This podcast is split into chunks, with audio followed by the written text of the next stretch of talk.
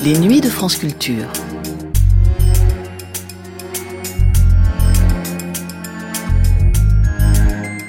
La prison, loin de réadapter le délinquant mineur, elle ne fait qu'aggraver dans certains cas sa situation. C'est une institution en porte-à-faux. Avant la prison, la centrale, où l'on entend, où l'on ne veut plus entendre les sermons des éducateurs. Alors pourquoi cette peine privative de liberté infligée à un adolescent? Quel en est le but? Et par quoi la remplacer? La question, toutes les questions, se posaient déjà le 17 mars 1965, jour où fut diffusée sur France Culture l'émission qui suit, Recherche de notre temps. Une sanction pour des délits? Oui, les jeunes ont besoin d'une sanction, mais d'une sanction qui tombe dru, une sanction qui soit immédiate. La justice était, est, trop lente, selon l'aumônier des prisons, à la section des mineurs de Fresnes.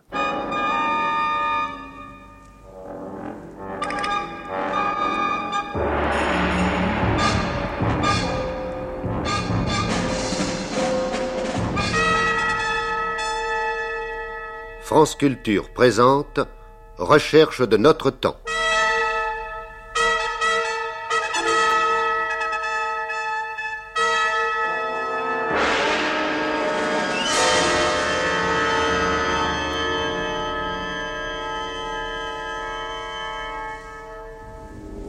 Recherche de notre temps, l'enfance inadaptée.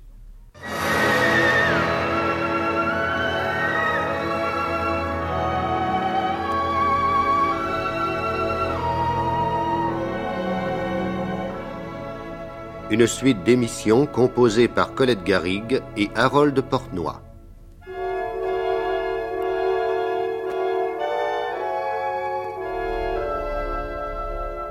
Aujourd'hui, la prison, avec la participation du père Jaouen, aumônier de la section des mineurs à Fresnes, Madame Regnault, visiteuse de prison, Vassil Stanciu, avocat à la cour, un médecin psychiatre, ainsi que le témoignage d'un jeune délinquant. Assistant de production Jacques Devin, réalisation Paul Ventre.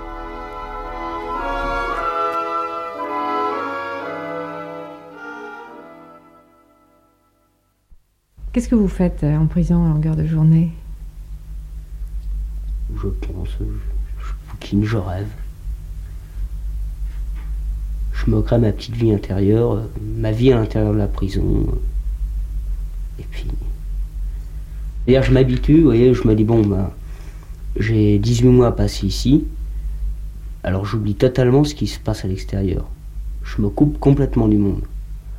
Je me dis, bon, ben, pour, pour meubler mes loisirs, il faudra que le matin le réveil est à 7 heures. Je ne vais pas me laver de suite. Je vais d'abord fumer ma petite cigarette. Euh, je vais faire 3-4 tours de piole, je vais faire un peu de gymnastique. Après, je vais me laver. Il sera déjà 10 heures. 10 heures, c'est l'heure de la promenade. Je vais descendre en promenade, discuter un peu avec les copains. Je vais revenir, je vais m'allonger sur mon lit. Je vais rêvasser pendant 20 ou 25 minutes. Ensuite, euh, je vais bouquiner. Je vais écrire à des copains, des copines. Il va être midi, c'est l'heure de la soupe. La soupe arrive. Après la soupe, je vais avoir ma vaisselle. Je vais refaire un peu de sieste je vais re-rêvasser un peu. La soupe du soir sera arrivée. Et puis après, il y a la nuit qui arrive, quoi, je dors. Vous êtes seul dans la cellule? Ça dépend, on peut être euh, seul, 3, 4. Qu'est-ce que vous préférez? Euh, Seul, c'est bon pour un moment, quoi. Il arrive un moment où il y en a marre. Non, ce qu'il faudrait pouvoir, c'est être trois mois à plusieurs, un mois seul, trois mois plusieurs, un mois seul. Et c'est pas possible? Non, c'est pas possible. Euh, quand vous êtes seul, c'est que la prison, il y a assez de place et qu'on vous fout seul. Quand vous êtes à plusieurs, c'est que on vous entasse. Quoi. À Poissy, vous étiez à plusieurs? Poissy, c'est pas du tout la prison, c'est la centrale. Alors vous êtes en dortoir, vous êtes dans des cages à poules, alors véritablement comme des poules. Vous rentrez le soir, vous vous mettez au garde à vous devant vos portes, enfin vos portes, un grillage, quoi, des barreaux. Vous avez, là, là, là, véritablement, vous avez pu aucune intimité. Vous êtes 24 heures sur 24 euh, entouré de quelqu'un. C'est des cages, quoi, les cages. Euh, des cages comme euh, au cirque. Alors il y a 300 gars dans un dortoir, il y a 300 petites cages. Chacun a sa cage, alors on l'enferme le soir à 7 heures. Le lendemain matin à 7 heures, on rouvre, café, atelier. Alors l'atelier, vous êtes toujours tous ensemble. Le midi, on mange, on va faire une promenade d'un quart d'heure, on remet le travail, puis le soir, on ferme à nouveau dans la cage. Les gars qui s'occupent de vous, les gardiens, tout ça, quels sont vos rapports avec eux Il y en a toutes sortes. hein. Il, y a, il y a le, il y a le maton véreux, celui qui est bien gentil, quoi. On y donne 500 francs, il sort une lettre, euh, il ramène des cigarettes, il ramène de Vous l'alcool. l'appelez comment le maton véreux? Ouais. Maton, qu'est-ce que ça signifie maton? Parce que maton, vous voyez, ça, ça- ça provient du fait, les portes de prison, il y a un trou pour que le surveillant puisse regarder ce qui se passe à l'intérieur de, de la cellule. Après, il y a le deuxième maton, celui qui, fait son boulot, parce que faut qu'il fasse son boulot, faut bien qu'il gagne sa vie, qu'il fasse ça ou qu'il aille garder des vaches. euh, C'est pareil, alors celui-là, il ouvre la porte, il la referme, euh, il n'emmerde personne.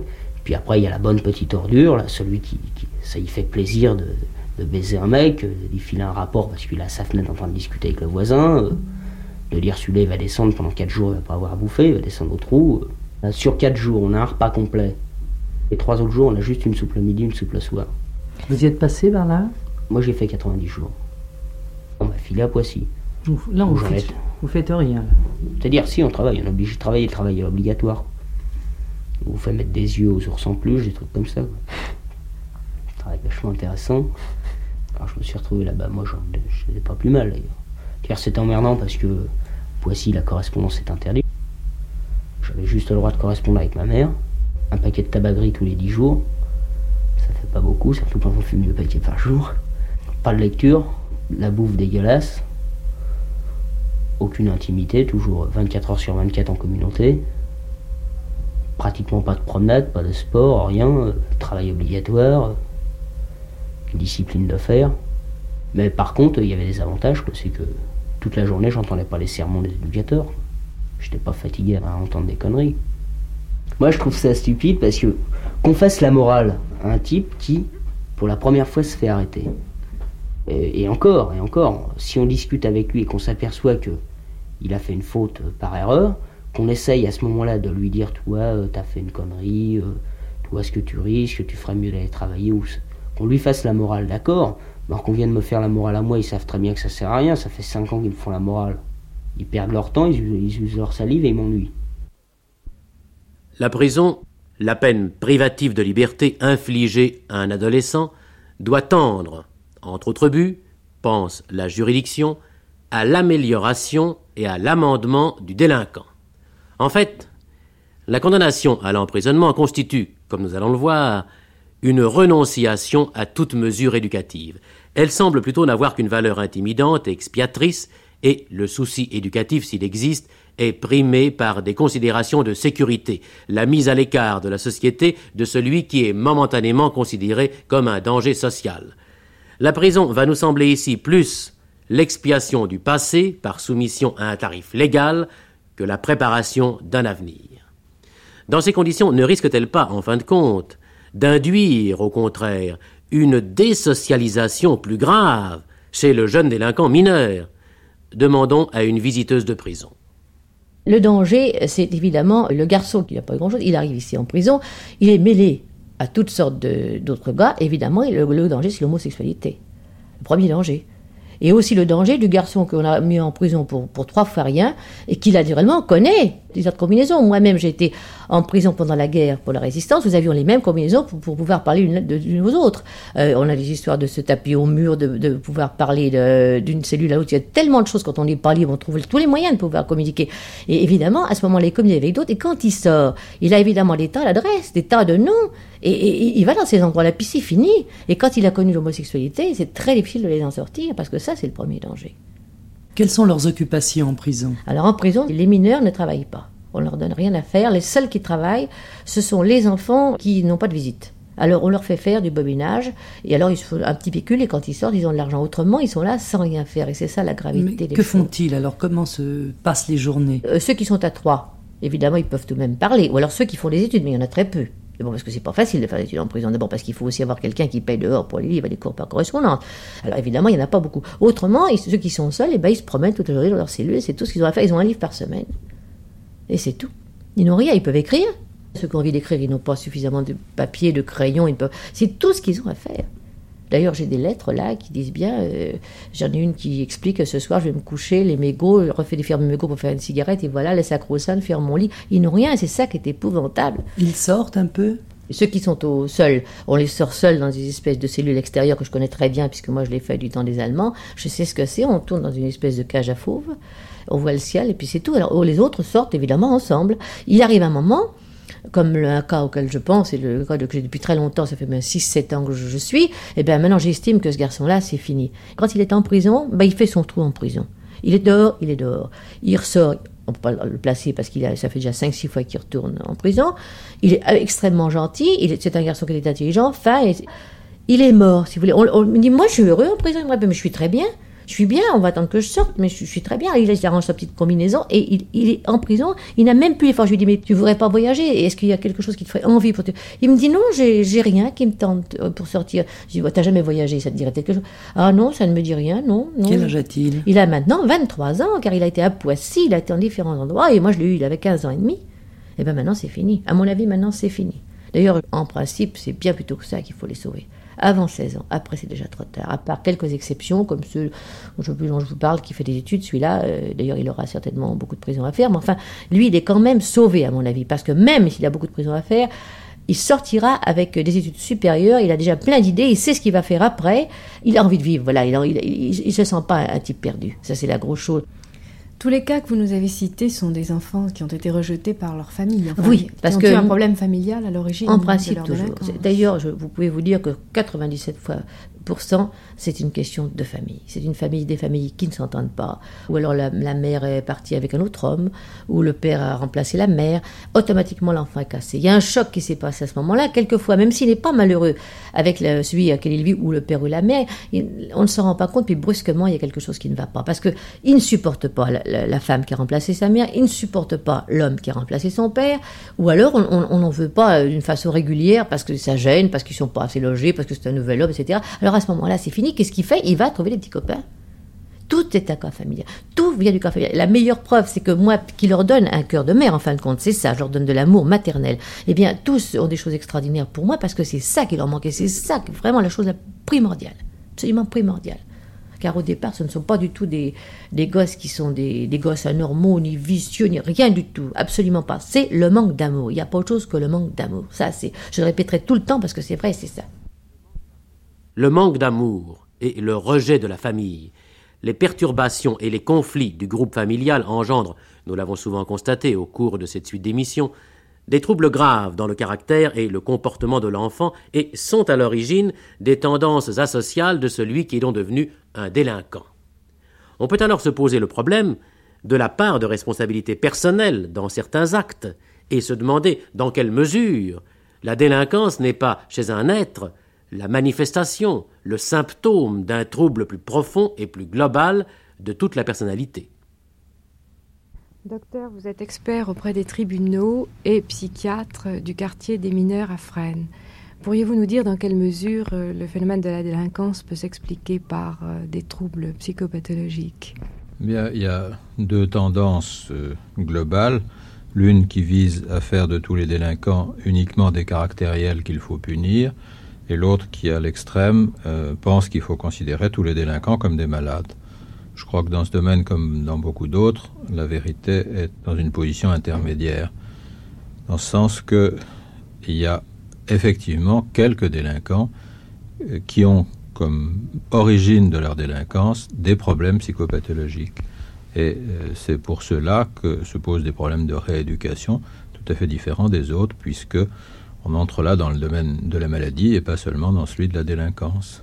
Au premier chef, il y a bien sûr les épileptiques, c'est-à-dire des garçons qui n'ont pas forcément une épilepsie caractérisée avec des grandes crises, mais qui ont ce qu'on appelle un caractère épileptique et qui est euh, spécialement violent. Ce sont des violents, des impulsifs, ce sont donc des batailleurs, et c'est eux qu'on retrouve souvent dans des affaires de coups et blessures. Et puis il y a alors un certain nombre de névrosés, qui sont souvent des voleurs, car le vol est presque toujours le signal que quelque chose ne va pas bien, soit dans le groupe social, soit dans la personnalité. Et on trouve un certain nombre de voleurs qui euh, ont soit des problèmes de compensation affective, c'est ce qu'on appelle d'ailleurs des vols de compensation, euh, soit au contraire des vols agressifs qui euh, sont destinés à, marquer l'hostilité du garçon envers euh, soit un membre de sa famille, soit des personnes bien déterminées. Et puis alors, plus avant encore, il y a des personnalités très profondément troublées qui sont généralement considérées comme des personnalités perverses parce qu'ils sont inaffectifs et qu'ils commettent souvent des crimes très horribles avec beaucoup de sang-froid apparent, mais on s'aperçoit lorsqu'on épluche leur existence qu'en réalité, euh, c'est produit chez eux avec les années une sorte d'épuisement affectif. On retrouve toujours les mêmes phénomènes, ce sont des enfants qui ont été victimes quand ils étaient petits de séparations multiples. Je crois que c'est un des points principaux, la, séparation itérative entre la première et la cinquième année cause des dommages définitifs dans le domaine de l'affectivité. Et on assiste par la suite à une sorte d'épuisement de cette affectivité. Et on connaît maintenant euh, l'évolution de ces cas, puisque on peut les suivre pour certains depuis une dizaine d'années. Et on s'aperçoit qu'au bout d'un certain temps, ils font des crimes euh, très graves, comme des parricides, des meurtres, crimes parfaitement inexplicables en apparence, et qui sont pour eux souvent le premier signe de l'entrée dans une maladie mentale plus caractérisée. Cela, bien évidemment, euh, relève de la médecine beaucoup plus que euh, de méthodes éducatives euh, qui seraient parfaitement inopérantes en la circonstance. On aurait peut-être pu s'apercevoir avant le geste définitif de leur état mental déficient. Bien, c'est souvent très difficile, mais on s'aperçoit aussi, quand on voit ça de très près, qu'ils ont presque toujours fait l'objet de nombreuses consultations, renouvelant d'ailleurs par là des séparations nouvelles, puisque Quelquefois, ils ont été pris en charge et puis les placements ont été modifiés parce que ou ils ont fugué ou la famille n'a pas suivi. Et en fait, lorsqu'on reprend encore une fois leur biographie, euh, on voit que les troubles sont très précoces, mais euh, ils ne prennent l'aspect délinquance que tardivement. Et c'est la raison pour laquelle il faut généralement attendre le premier délit. Fort heureusement, depuis quelques années, en France, nous sommes mieux armés pour euh, dépister des personnalités de ce genre puisque grâce au dossier de personnalité qui figure dans le Code de procédure pénale, on peut faire non seulement un examen en responsabilité, mais un examen médico-psychologique de personnalité, qui donc permet de décrire sans que la notion de responsabilité soit en cause, ce qui fait qu'on peut par là même apprécier le, les raisons pour lesquelles certains crimes ont pu être commis et euh, changer donc le, le, le cours du procès. Et, pouvoir euh, essayer de soigner ces gens plutôt que de les punir. Il ne relève pas alors de rééducation, mais de psychothérapie.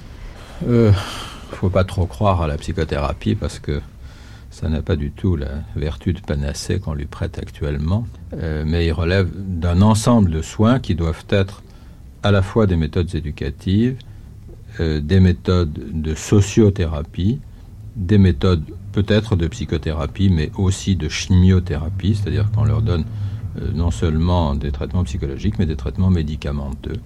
Et puis, en plus, qu'on les insère sur le plan professionnel, parce que c'est souvent un des, grands, des grandes questions qui fait échouer beaucoup des rééducations de délinquants, c'est qu'ils n'ont pas de métier ou qu'ils ne sont pas dans la possibilité d'exercer le métier qu'ils ont appris.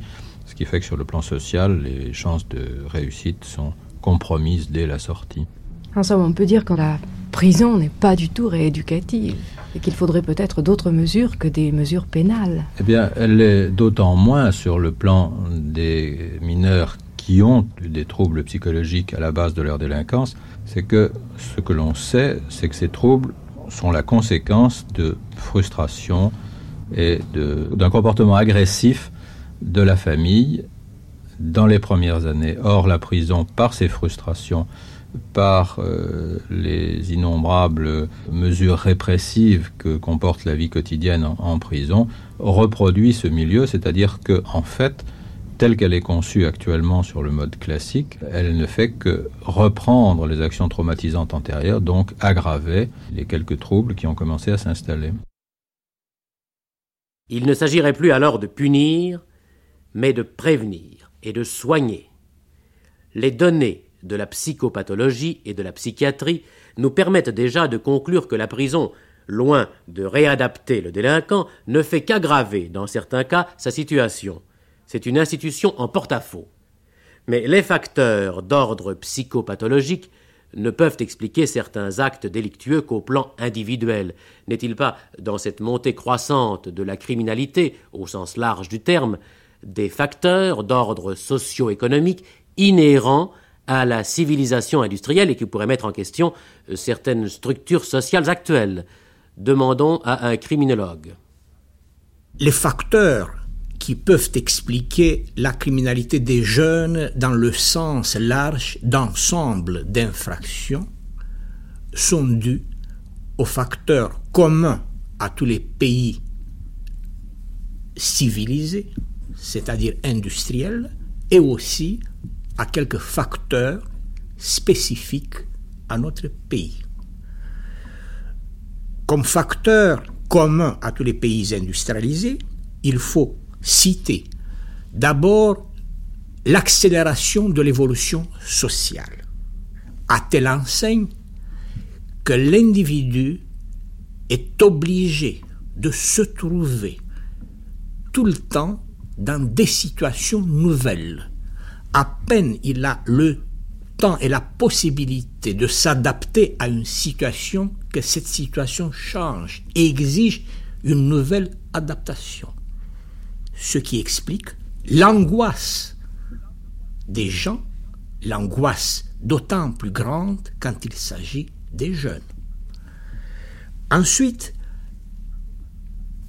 l'émancipation économique d'aujourd'hui, étant donné que les jeunes euh, sont, au point de vue économique, plutôt indépendants que jadis, cette émancipation économique engendre une émancipation totale à tous les points de vue. Donc moins de dépendance des parents. Donc plus loin du contrôle de la famille.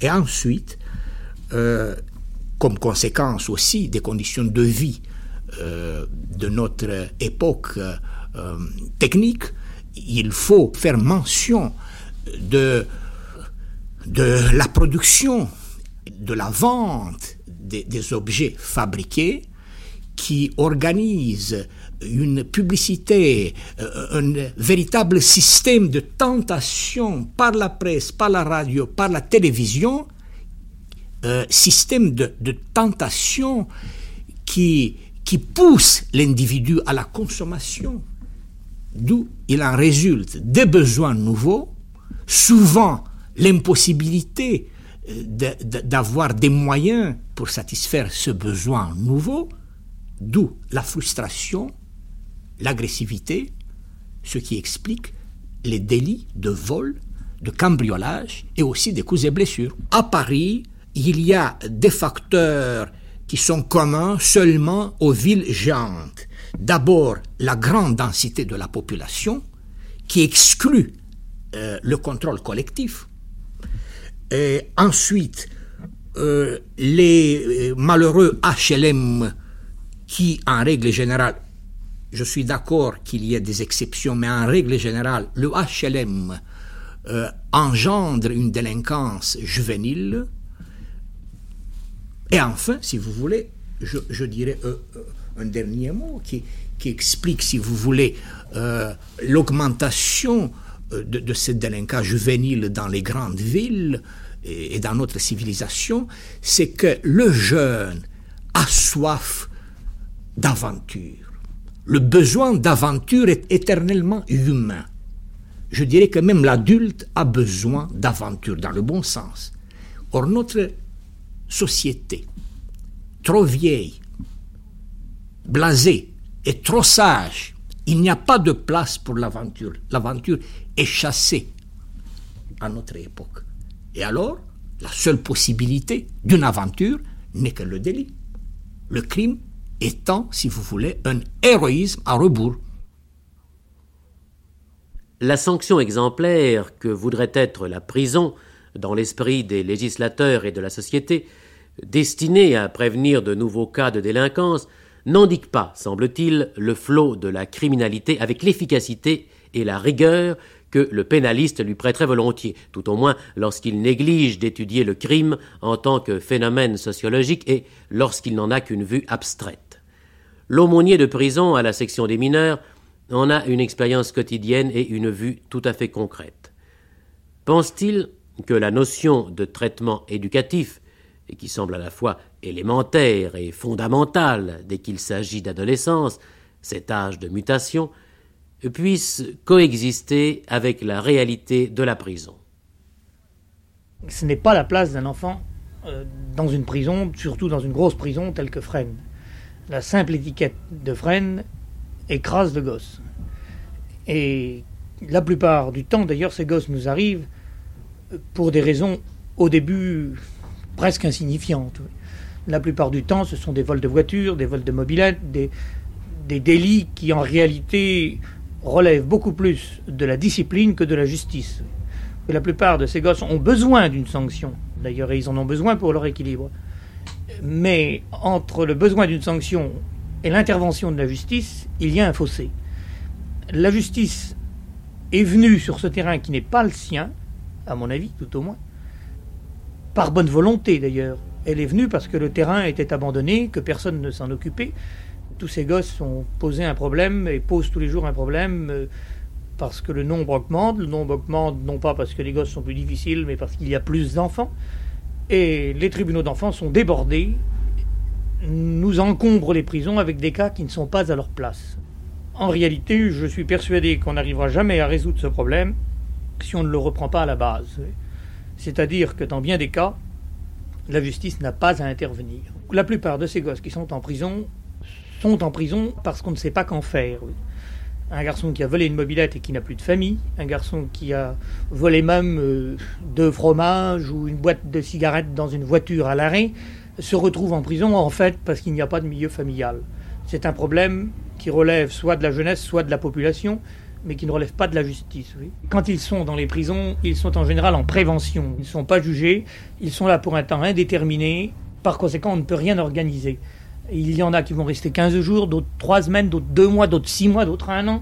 Avec ça, il y a tout un trafic à l'intérieur même de la prison les instructions, les avocats, tout ce monde-là qui tourne et qui vire, si bien que c'est très difficile d'organiser quelque chose à l'intérieur même d'une prison. Même des loisirs culturels, par exemple. Vous direz qu'il y a quelques bricoles, c'est très difficile à organiser en pratique sur le terrain.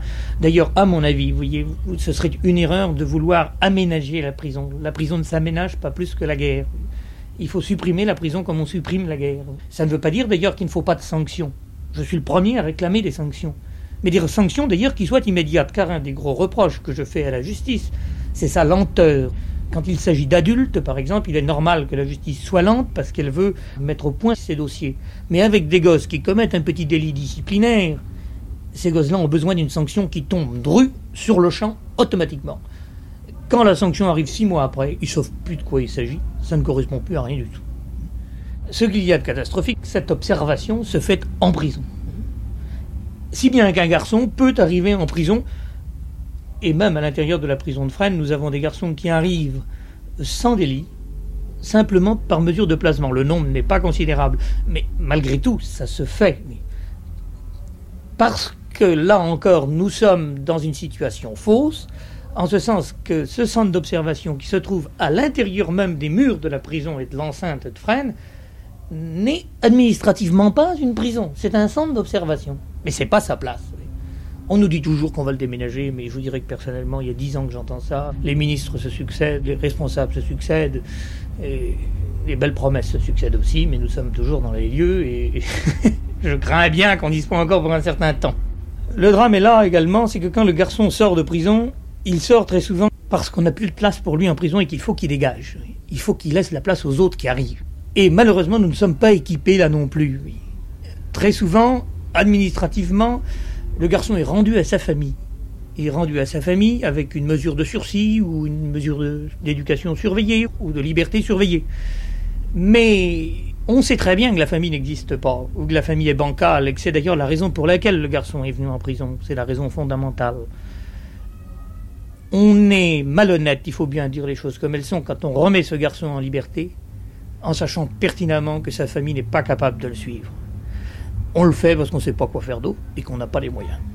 En fait, on devrait avoir des foyers. On en a quelques-uns. On en a quelques-uns, il ne faut pas nier, bien sûr, il en existe. Mais c'est insignifiant. On dispose de combien de lits sur Paris pour les garçons qui sortent de prison? Je ne sais pas, peut-être de 150 ou 200 lits. Alors qu'en fait, moi je vois passer personnellement 8 à 900 gosses de moins de 18 ans. Je ne parle pas de ceux de 18 à 20 ans, pour lesquels on est encore moins outillé. Mais on manque de foyers, si bien qu'en fin de compte, on capitule, on démissionne, on camoufle la démission et la capitulation sous des formes administratives, mais en réalité le gosse est jeté à la rue, pratiquement.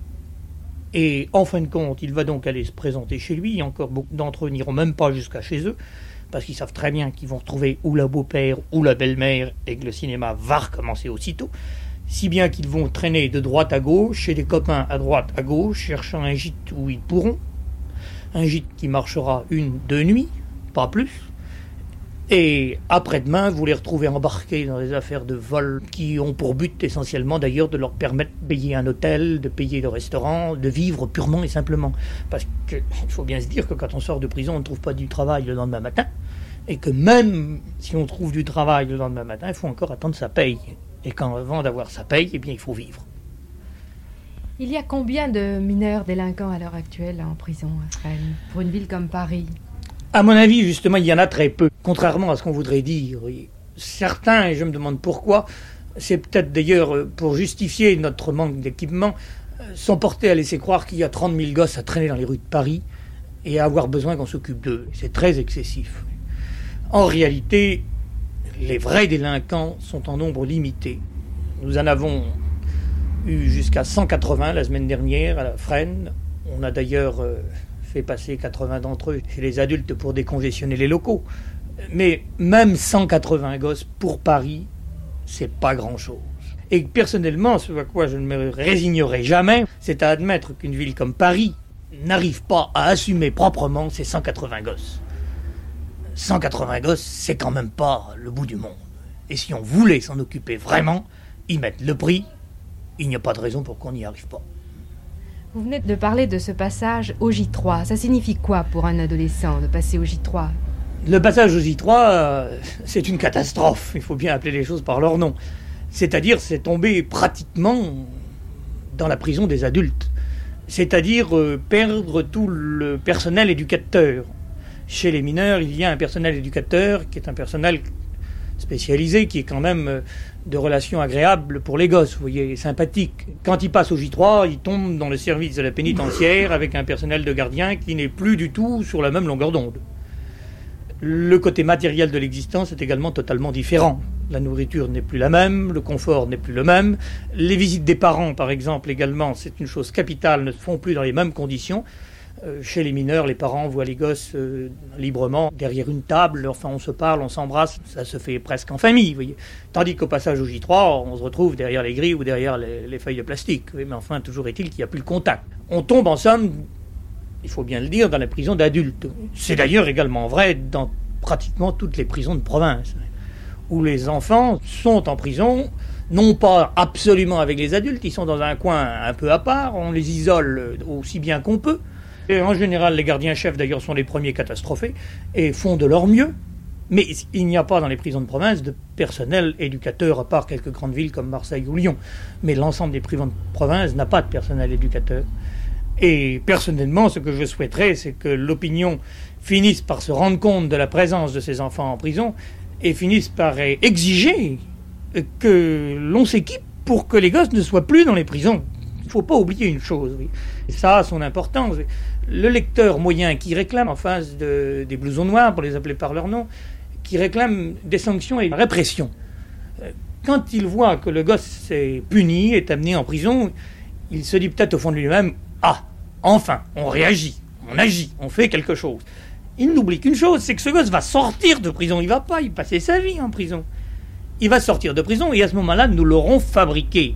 Et si aujourd'hui on vous vole votre mobilette, Demain, on vous volera votre voiture. Après-demain, ce seront les mêmes qui feront des hold-up. Et nous les aurons fabriqués.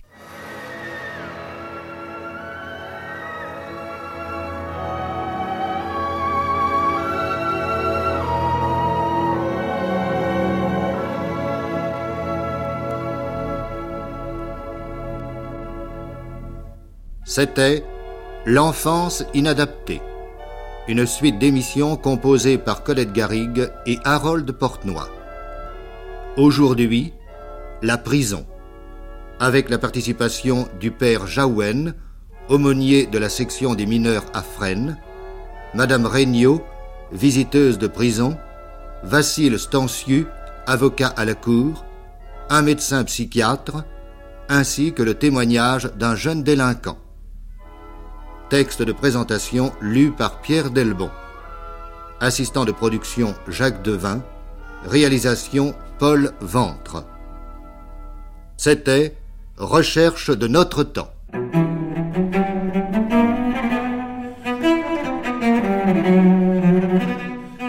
Cette émission a été diffusée pour la première fois sur France Culture le 17 mars 1965.